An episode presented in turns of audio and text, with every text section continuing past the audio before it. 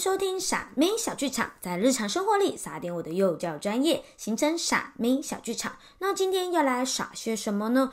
要傻一些六岁的小孩，你怎么还大便在裤子上啊？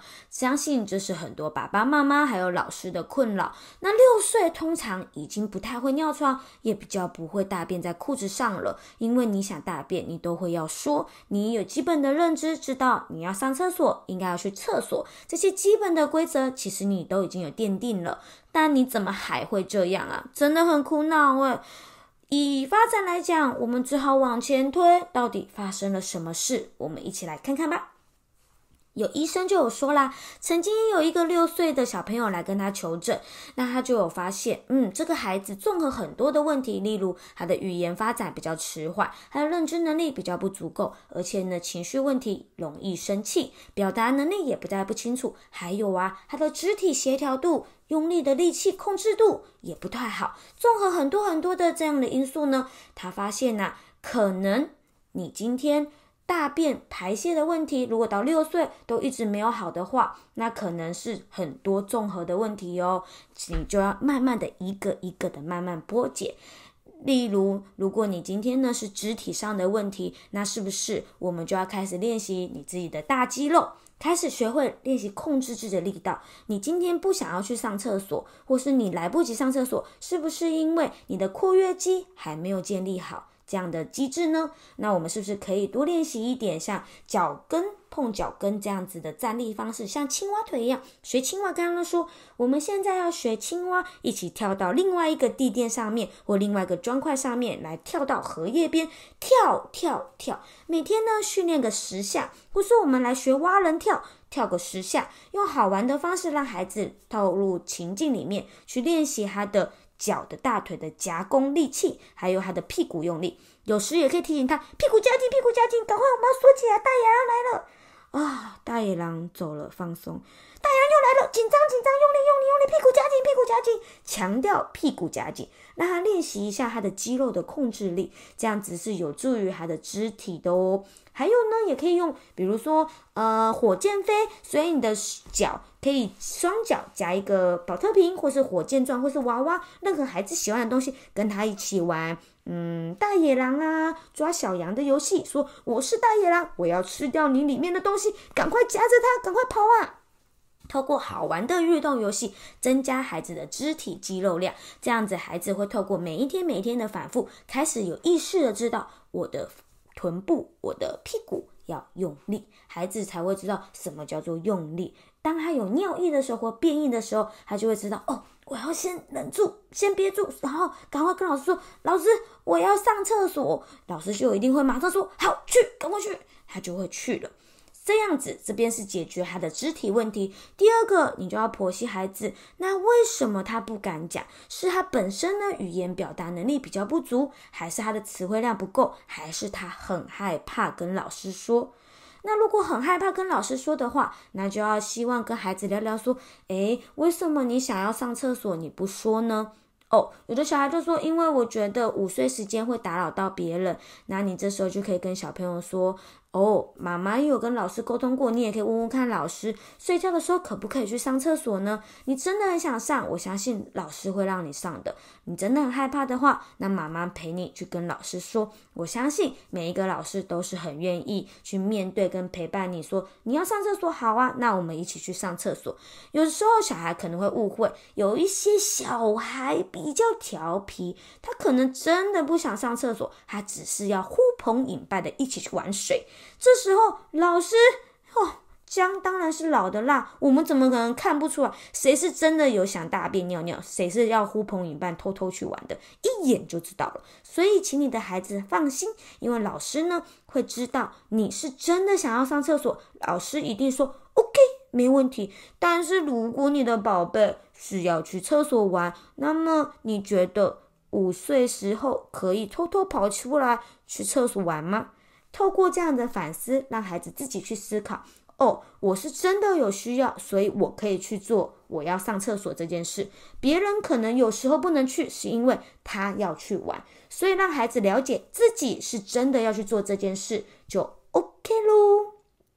有的人就会说，认知能力可能不足的时候，他可能真的没有办法把上厕所要走到厕所这件事情去做连接，所以必须就要靠老师、爸爸妈妈在家里频繁的告诉他要上厕所了吗？固定时间，比如说两个小时就要问一次，说要上厕所了吗？并且最初阶的，请你一定要带他。去厕所确认他坐在马桶，我们就提早去上厕所，坐个三十分钟也可以，慢慢的陪伴他。可是不是在旁边看，好了没？快，快一点，到底要不要尿？不是，不是这么凶，也不是那么的监督的方法，而是说我们可以来聊天呐，想想看，哎，你去哪里玩？可能你会觉得这样孩子没有专心上。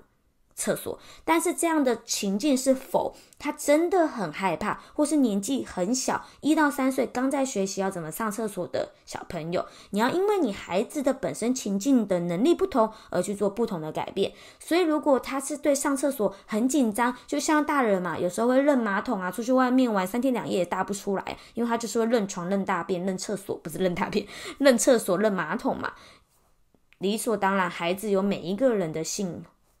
癖好不是性癖好，孩子有每一个人的自己的癖好，所以我们也要了解他的癖好，去针对他的癖好跟他过不去的点去了解他，让他有一个舒服的上厕所环境，就跟日本人一样，上厕所会播音乐，小鸟啾啾啾啾啾的叫，让他有非常开心的心情，他就会比较有勇气跟顺畅的大小便。再来呢，就是情绪问题啦，你就想说。情绪问题怎么跟大便有关？诶，我告诉你哦，就有一个心理学家弗洛伊德，他就有说啦，在人格特质里面的程序上面呢，一到三岁的时候是肛门期。那肛门期主要是在说什么？就是呢，孩子的本能，他就是大便，就跟世界万物一样，想要大便就直接拉，就跟狗一样，想要大便随便找一个地方就是拉，这个就是本能。本我，那么人嘛，一定是有自我意识啊。我就会开始想说，哦，我现在要大便，但我可能现在不想要大，我可能等一下才要大。这个时候，你就会有意识的去控制我现在要大或是不大。第三个阶段，人就会再往上升格嘛，就会变超我社会化。我会知道我要上厕所，我就要去哪里厕所。我现在在游乐场玩游戏，我突然间好想尿尿，下尿下去。本我，我好想尿尿，但是我忍不住了，我有在憋憋憋憋憋，跟自我的冲突抗衡。但是后来我真的憋憋憋憋，努力的跑到厕所啊，我才尿完。这就是超我。孩子的程序也是这样，他有分慢慢来，我们要给他们时间慢慢练习，陪伴他们。大便会让他们有一种快感。这时候的快感，如果你让他建立的很好，还有满足，说啊，我在舒服的环境大便，我也大得很顺畅，也没有人赶我，而且我搭在正确的地方，没有人责怪我的话，或是当我练习在小便斗大便的时候，小马桶大便的时候，你给了我一个很棒的奖励，或是我主动告诉你说，诶，我想要大便，然后你赶快带我去大便，你得到了一个好的经验，孩子以后。的人格发展会比较好一点，他会呢容易有控制的能力。什么叫控制能力？就是他有自我控制的。意识在，我现在可以控制我在哪里上厕所，因为我知道我自己控制的好，你会赞美我，你觉得我很棒，那代表我学会了控制自己，以后呢就会衍生，还建立一些良好的习惯会比较快，还也会比较独立自主、有自信。为什么？因为我可以把自己控制的很好啊，我让我自己表现的很好，又干净又舒服，这样子就是一个自信跟独立的潜在的人格养成哦。相对的，如果你非常的严厉的骂他说：“你怎么又搭在裤子上？你到底会不会大便？不是跟你说要大便吗？”用很凶很凶的标准来要求他，或是说大便擦干净一点啦，吼，那一点点擦，最后他的。屁股都磨破皮了，他最后就会不喜欢上厕所这件事情。那这样子他就会容易变得比较放肆啊、凶暴啊、浪费、邋遢、无条理、生活凌乱，还有办事马虎。最重要就是没有责任感跟随便，还有固执。通常肛门期最著名的就是，如果你肛门期没有满足好好的大便的顺畅快感的话，你就会容易变得固执、刚愎自用哦。